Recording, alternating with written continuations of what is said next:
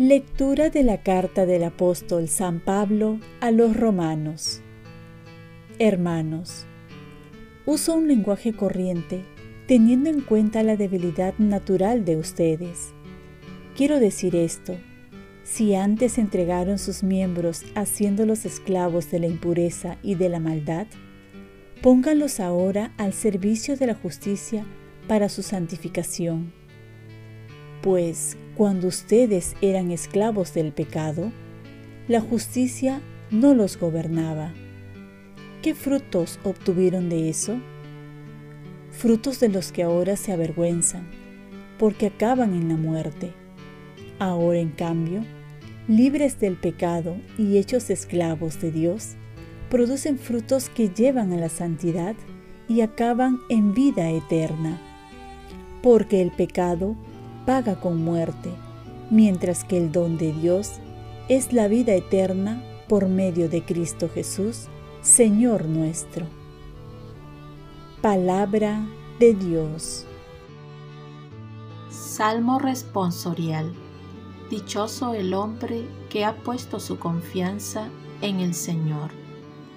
Dichoso el hombre que no sigue el consejo de los impíos ni entra por la senda de los pecadores, ni se sienta en la reunión de los cínicos, sino que su gozo es la ley del Señor, y medita su ley día y noche.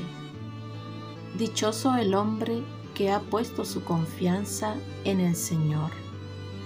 Será como un árbol plantado al borde de la sequía, da fruto en su sazón y no se marchitan sus hojas y cuanto emprende tiene buen fin. Dichoso el hombre que ha puesto su confianza en el Señor. No así los impíos, no así. Serán paja que arrebata el viento, porque el Señor protege el camino de los justos, pero el camino de los impíos acaba mal. Dichoso el hombre que ha puesto su confianza en el Señor. Lectura del Santo Evangelio según San Lucas. En aquel tiempo, Jesús dijo a sus discípulos, Yo he venido a prender fuego sobre la tierra, y ojalá estuviera ya ardiendo. Tengo que pasar por un bautismo, y qué angustia hasta que se cumpla. ¿Piensan ustedes que he venido a traer paz a la tierra? No, sino división. Desde ahora, una familia de cinco estará dividida, tres contra dos y dos contra tres. Estarán divididos el padre contra el hijo y el hijo contra el padre, la madre contra la hija y la hija contra la madre, la suegra contra la nuera y la nuera contra la suegra. Palabra del Señor. Paz y bien. Se busca la paz que sea la que nos trae Jesús. Cuando escuchamos la palabra fuego suena a destrucción, a desastre, a tragedia, pero esta palabra tiene otras referencias en el Evangelio como es el fuego del Espíritu Santo, o también como diría San Ambrosio, el fuego que hace germinar la buena voluntad, que agosta los deseos terrenos, de los placeres mundanos, fuego de la luz eterna que ilumina lo más íntimo del corazón e infunde devoción. Este es el fuego que Jesús nos trae y quisiera ya que toda la tierra arda de este fuego también nos dice que ha venido a traer la división, esto es dividir las alianzas que se unen para hacer el mal, separar el trigo bueno de la cizaña para que este trigo no se eche a perder, saber diferenciar entre lo que nos lleva a Dios y lo que nos separa de Él, para que no seamos engañados. Tampoco ha venido a traer paz, esta paz que no consiste en hacer las paces con el pecado, ni con una vida mediocre ni con una vida superficial. Esa paz que viene del mundo no la trae Jesús.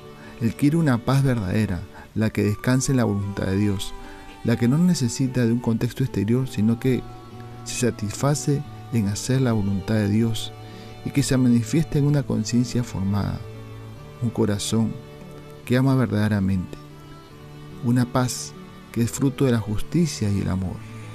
Esta es la paz que el Señor nos propone y que también quiere encontrar un corazón dispuesto a vivirla. ¿Cuál es la paz que estás anhelando? Oremos. Virgen María, ayúdame a buscar la verdadera paz que viene de Dios. Ofrezcamos nuestro día. Dios Padre nuestro, yo te ofrezco toda mi jornada, en unión con el corazón de tu Hijo Jesucristo, que sigue ofreciéndose a ti en la Eucaristía para la salvación del mundo. Que el Espíritu Santo sea mi guía y mi fuerza en este día para ser testigo de tu amor. Con María, la Madre del Señor y de la Iglesia, te pido por las intenciones del Papa. Con San José Obrero te encomiendo mi trabajo y mis actividades de hoy, para que se haga en mí tu voluntad. Y la bendición de Dios Todopoderoso, Padre, Hijo y Espíritu Santo, descienda sobre ti. Cuenta con mis oraciones que yo cuento con las tuyas y que tengas un santo día.